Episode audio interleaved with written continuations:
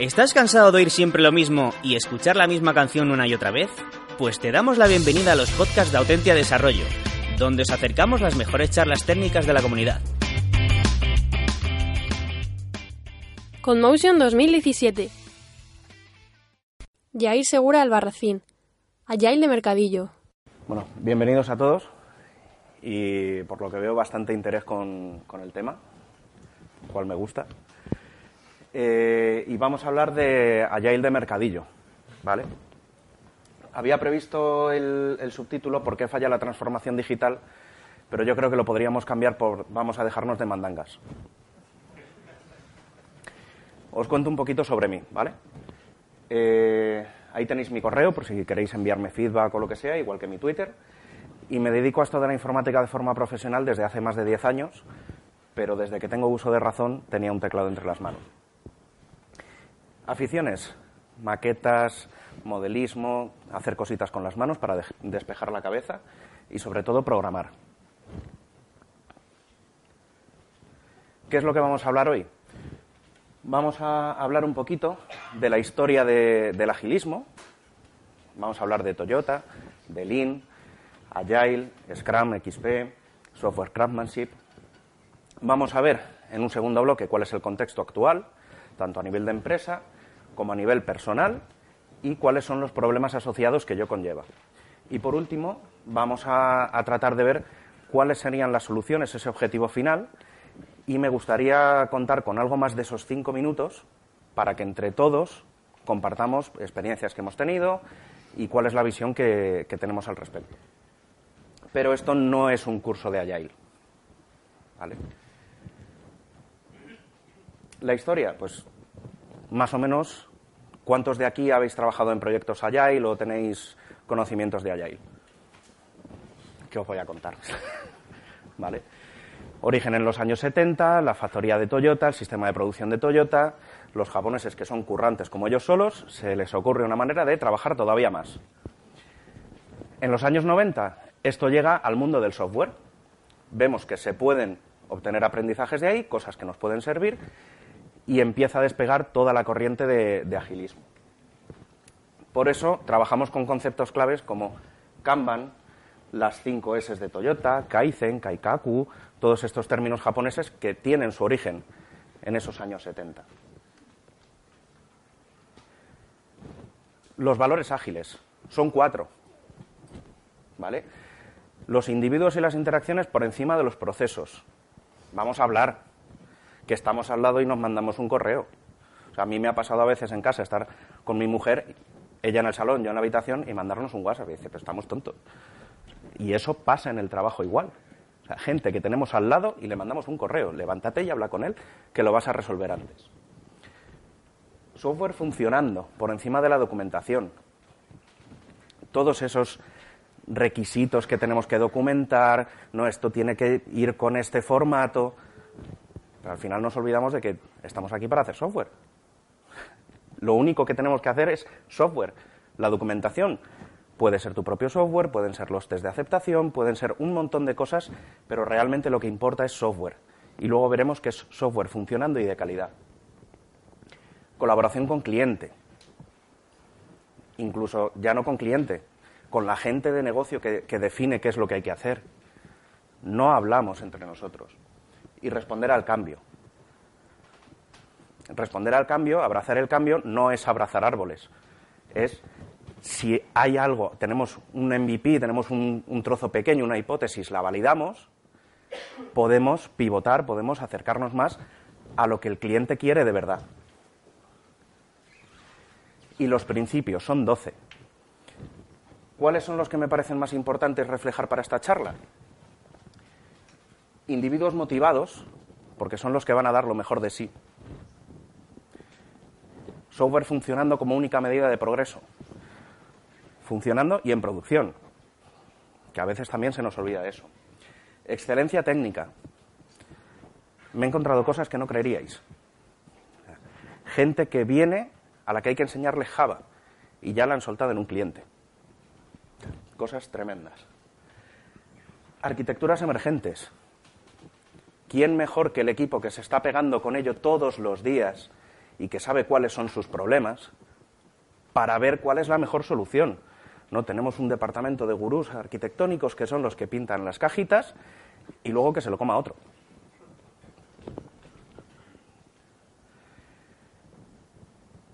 Después de esa corriente de los años 90 surgió el manifiesto ágil.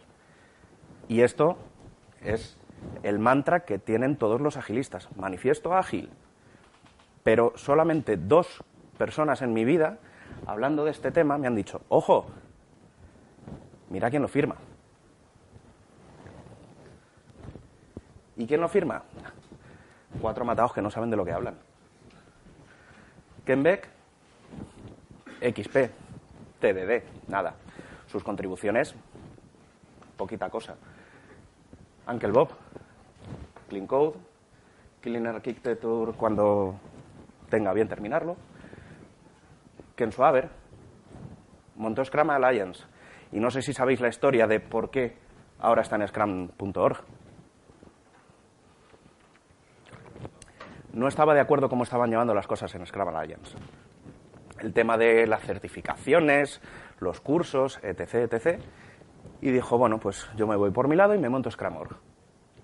Alistair Cockburn, arquitectura hexagonal, está muy de moda desde el 2005. Ron Jeffries, Jeff Sutherland, Ward Cunningham, Martin Fowler. Esta gente es la que ha firmado el manifiesto ágil, es la que lo ha creado. Y nunca se habla de eso. Son todos técnicos la gente que ha creado el agilismo son técnicos, gente que está pringada en el barro día a día y que da, solución a los problemas del día a día.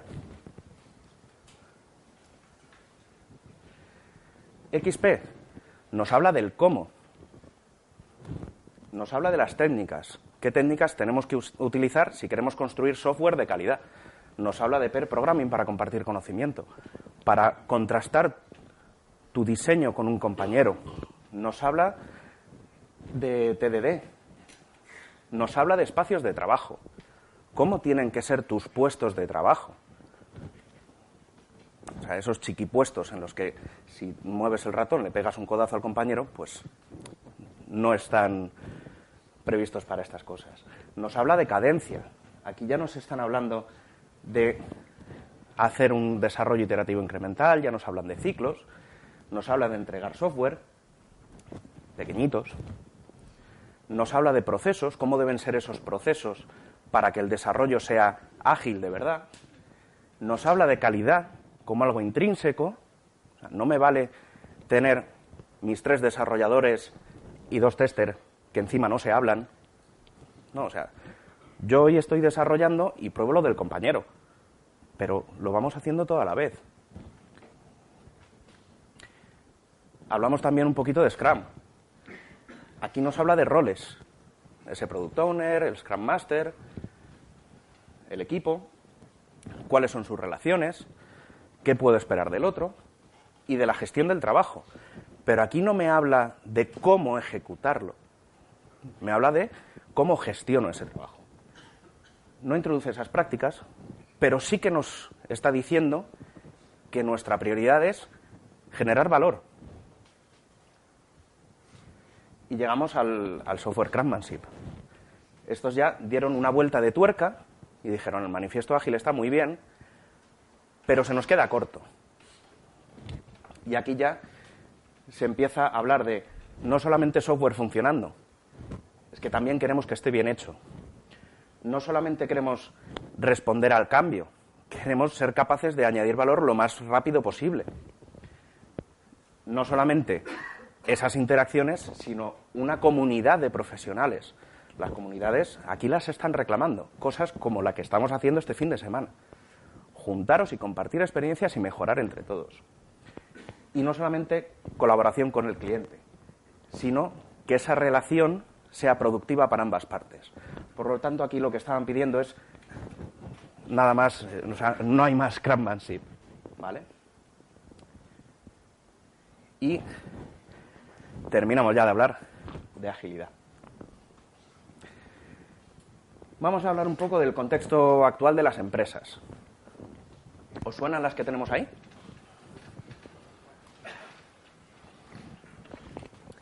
Tenemos a Google, uno de esos gigantes, Spotify, Facebook, Netflix, Amazon. Son empresas que molan mucho. Todos nos queremos parecer a, a Google. Todos queremos ser como Facebook. Pero se nos olvida que todas esas empresas fueron creadas desde sus inicios con una cultura muy distinta de las empresas que hoy en día se quieren transformar. Entonces, tú no eres Google, no tienes la cultura de, de Spotify. Técnicamente, las empresas distan mucho de parecerse a Facebook. El stack tecnológico apesta comparado con el de Netflix. O sea, es que sus problemas son otros totalmente distintos. Céntrate en tu problema y no te quieras parecer a uno grande sin saber el camino que han recorrido para llegar allí. Porque ese camino ha sido el que necesitaban para resolver sus problemas. Tú no vas a tener las necesidades de tráfico de Netflix. A lo mejor sí, pero son casos muy contados y muy puntuales. Y pasamos al contexto personal. Consultoras cárnicas que mandan gente con dos brazos y dos piernas. Se les olvida meter la cabeza en el pack. Os lo he contado antes. Yo me he encontrado con casos de, no, aquí tengo mis desarrolladores, en esta empresa hacemos TDD. Venga, lanza un test de JUnit, que te tengo que enseñar a hacerlo. Entonces, evidentemente, si no hay excelencia técnica, que es uno de esos 12 principios, no vamos a poder hacer las cosas bien. Vamos a hacer diseños farragosos que no, no nos van a permitir meter cambios, vamos a tener bugs hasta en desarrollo. Aquello es inmanejable. Nos falta cultura del error y de la calidad. ¿Sabéis quién es? Elon Musk. ¿Cuántos cohetes ha lanzado este señor? Que le han explotado, le han hundido barcazas, y el tío lo sigue intentando. Dice, vale, la he cagado, pero aprendo de lo que me ha pasado y la siguiente lo hago mejor. Y eso nos falla. ¿Cuántos de vosotros sois capaces de reconocer públicamente que habéis cometido una cagada de las gordas? Bien. Os cuento una, una cosa que hacíamos. Yo sé que, que tú sí. una cosa que hacíamos en, en, mi empresa, no en Autentia, en la anterior que estuve, era que teníamos eh, una lata de, de bombones dorada gigante. Estaba vacía ya. Y lo llamamos el mongolito de oro, el Oscar, a la cagada, etc. Cada vez que uno hacía una cagada, se lo tenía que poner en la torre hasta que el siguiente la cagase. Entonces tenías mucho cuidado con lo que hacías y revisabas las cosas muchas veces para evitar tener aquello ahí encima que, que encima te señalaba y, o sea, estaba permitido burlarse de ti. Claro que al siguiente también le dábamos caña. Coaches no técnicos. No pido que los coaches sean informáticos. Yo tengo un compañero, donde estoy trabajando ahora, en el cliente, que le han mandado a hacer coaching a marketing. El tío no tiene ni idea de qué se hace allí. ¿Qué ha hecho? Oye, que tienes que ir a marketing. Vale, me voy a empollar todo lo que pueda de marketing para aprenderlo y hablar su lenguaje. Si no soy capaz de entender cuáles son los problemas de la gente a la que trato de ayudar, ¿qué les voy a contar? ¿Pajaritos y flores? No tiene sentido. Si estamos trabajando con equipos técnicos, necesitamos que la gente que ayude a esos equipos entienda cuál es su día a día. ¿Por qué se cabrean cuando se cae un entorno? ¿Por qué sufren cuando se hace un merch y resulta que mm, te están metiendo cambios con 40 equipos a la vez? Si no entendemos eso, no lo hemos sufrido en nuestras carnes, no vamos a saber cómo ayudar. Serious Play. Parece que estamos en parvulitos. Nos, nos, falta jugar con la plastilina, el Lego ya lo tenemos. Metemos sin criterio dinámicas de equipo, juegos, que a lo mejor el equipo está llorando por las esquinas y le vienes tú con un juego, te van a tirar el Lego a la cabeza. Que los juegos están bien en su justa medida. Pero a veces la gente se centra más en voy a hacer la dinámica más chula, voy a tuitearlo, postureo, más en esto me sirve para resolver este problema del equipo, para echarle una mano, que al final es el objetivo de todo esto. Que los equipos sean capaces de trabajar bien, a gusto, felices, que sean capaces de producir con calidad, que no vengan a tocarles las narices, ese tipo de cosas. Falta de compromiso. Ligado con lo anterior. Si a mí me mandan a un cliente, yo estoy en una cárnica, me mandan, no me cuentan qué es lo que estoy haciendo, ni para qué, ni cuál es el objetivo. No me siento partícipe de lo que hago. ¿Me voy a comprometer? Pues no. Y eso lleva a la desidia, a la falta de, calidad, a descuidos, falta de paro. Afortunadamente, en informática no es una de las profesiones que más paro haya. Y esto provoca un efecto llamada, sobre todo en los años de la crisis. Por eso ha habido ahora un boom de gente que ve una salida, el decir, bueno, yo no tengo conocimientos ni los quiero tener, pero allí, pues oye, con, pintarles dos dibujitos, un barquito, tal, más o menos me manejo, los posit, los colores estoy ordenadito, bien, bien, ¿no? ¿Que puede ser una salida? Sí. Pero si de verdad es vocacional y dices, bueno, pues me gusta y me implico y estudio y aprendo y sé de lo que estoy hablando y entiendo a los equipos. Si es una salida por, pues bueno, aquí hay hueco. Vamos mal. Exceso de celo. Yo me he leído el libro y aquí dice que el equipo es de 5 a 7. Soy 6, uno se va a la calle. A ver, ese tipo de cosas. El me leo los manuales, no lo entiendo y lo aplico a rajatabla. Pues no, hay veces que tienes que utilizar el sentido común, hay veces que tienes que ser flexible, elegir las batallas que ganas, las que te dejas ganar, porque tú tienes la, la vista más allá. Pues a lo mejor las prácticas no puedes implantarlas de golpe y tiene que ser algo paulatino, incluso sin decirles que lo estás haciendo. Y terminamos con el contexto personal. ¿Cuáles son los problemas asociados? Transformarse mola. Yo quiero ser como Google. tú te estás transformando por algo. La transformación no es un fin en sí mismo. Quieres conseguir un objetivo. Si tu objetivo no te hace falta implantar todo, pues quédate con lo que te valga. Falta de cultura. Necesitamos que la gente que trabaje y que sea parte de esa transformación tenga ya una cultura, una cultura de la excelencia, que entiendan qué es eso de la excelencia, que entiendan cuál es la colaboración que se necesita, que entiendan que los procesos están ahí y a veces son un mal necesario, pero que no es lo principal, que hacemos las cosas con un sentido. Holgura. Si nuestros sprints son de dos semanas, tenemos 10 días de, trabajo efectivo, Google, tanto que nos mola, dedica un 20% a proyectos de los que tú quieras. Y al final muchos de los productos que ha sacado han surgido de ese 20%.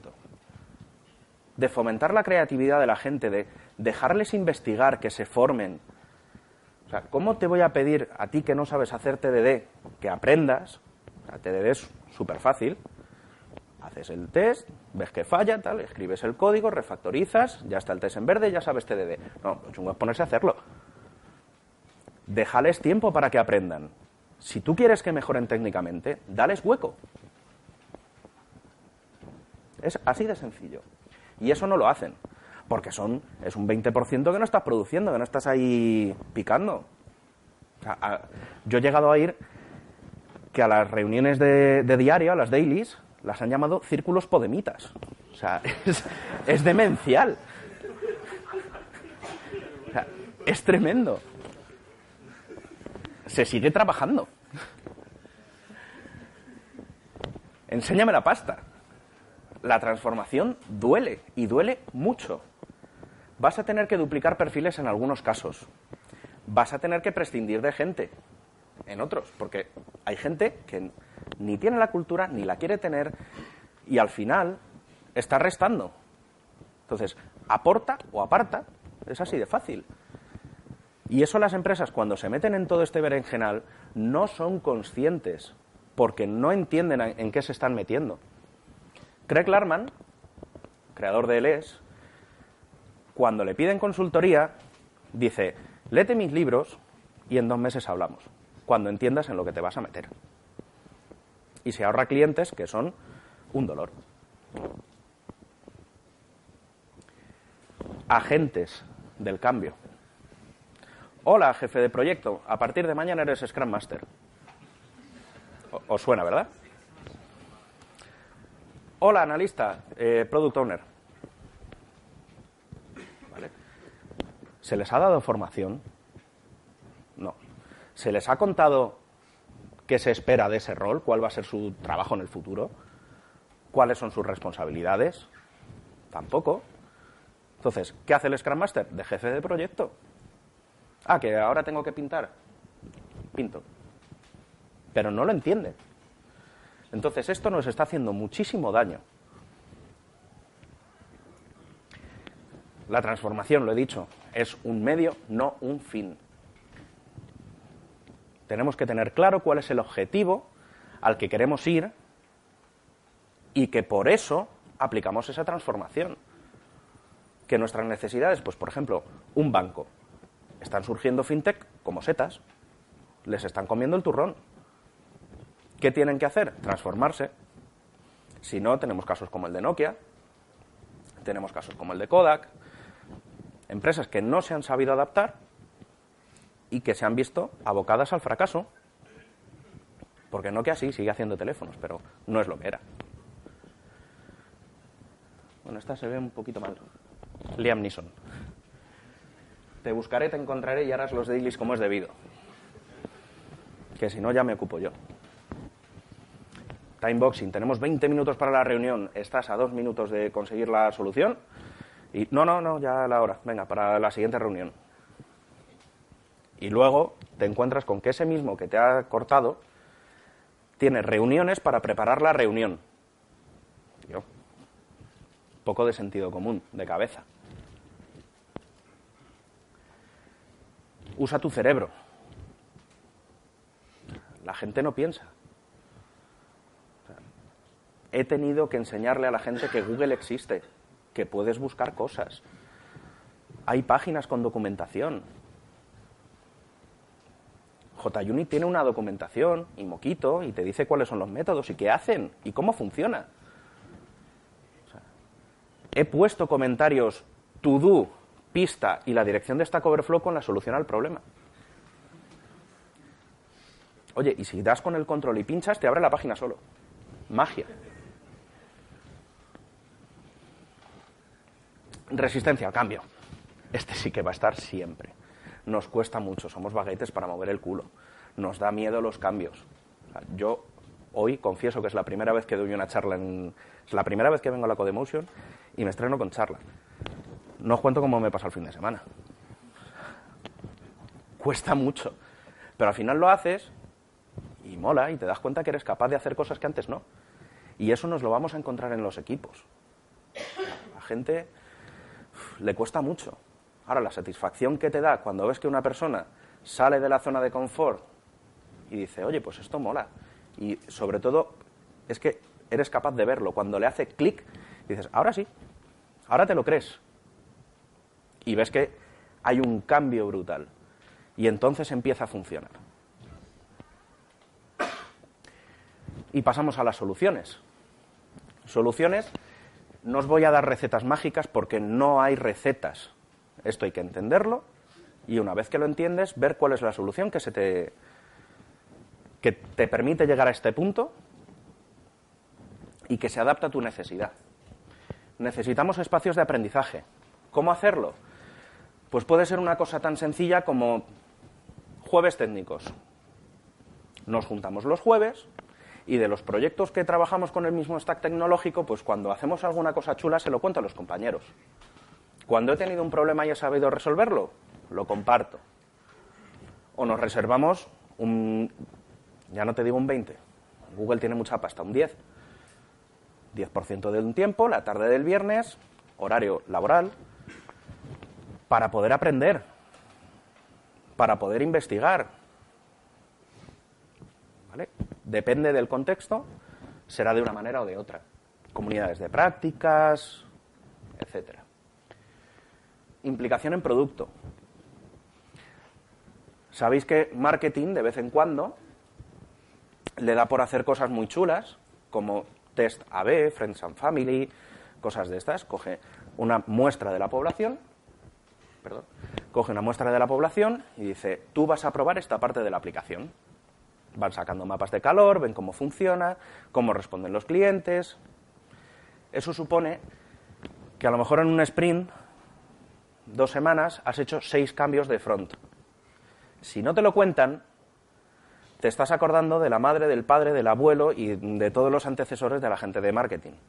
Si te cuentan por qué están haciendo eso, te hacen partícipe de por qué, ya la cosa cambia.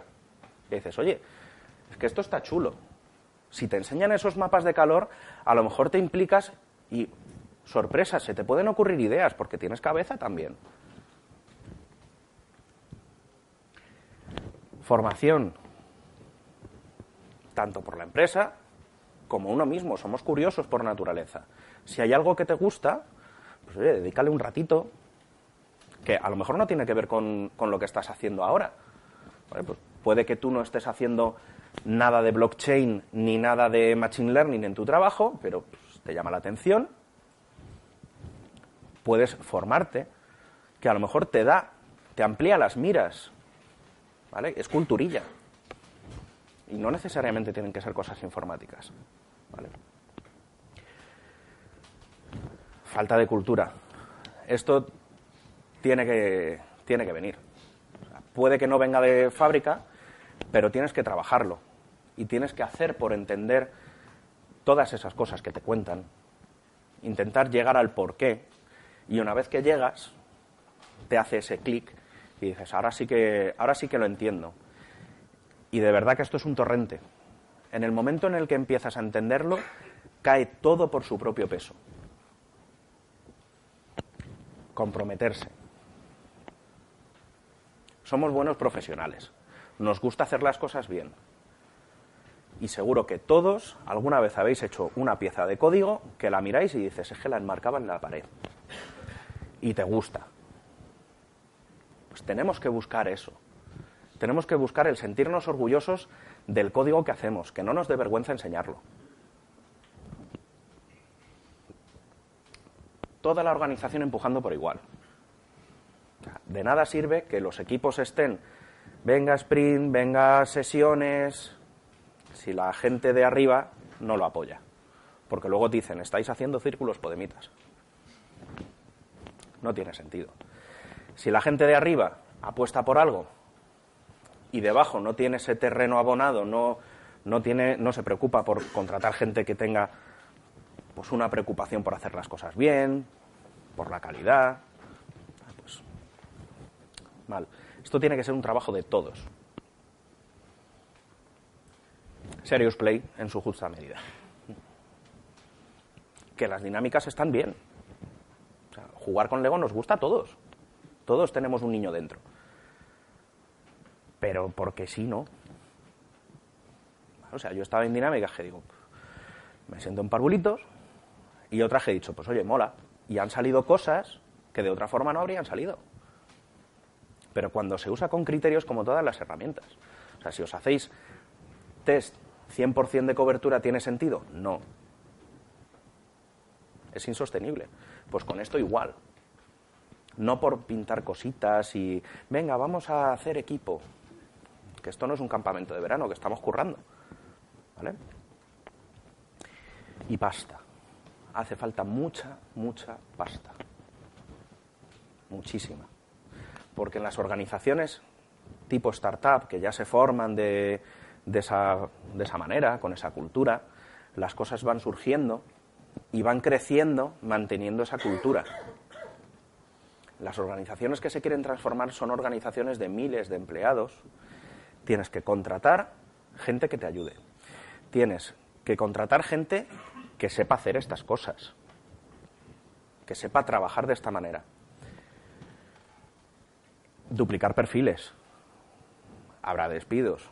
Todo eso es pasta. Y estamos hablando de mucha. Y hay una cosa que no os he contado, pero si os habéis leído mi perfil en la charla y más o menos por el discurso lo, lo habréis visto, dentro de, de lo que os he contado sobre mí, lo que no os he dicho es que además soy Agile Coach.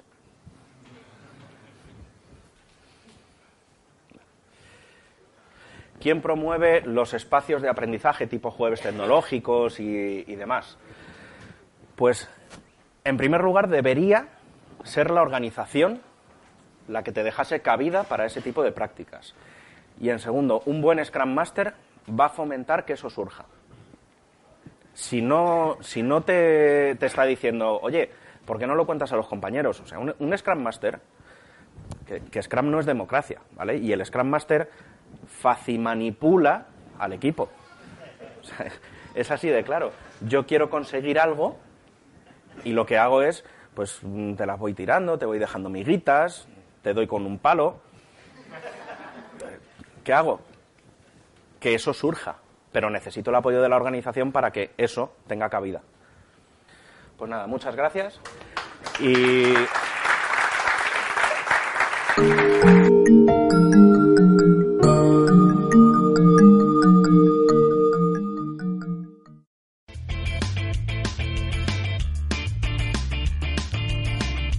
Si te ha gustado el podcast y quieres estar a la última en tecnología, suscríbete a nuestro canal de iVoox y escúchanos donde quieras. Para más información, autentia.com.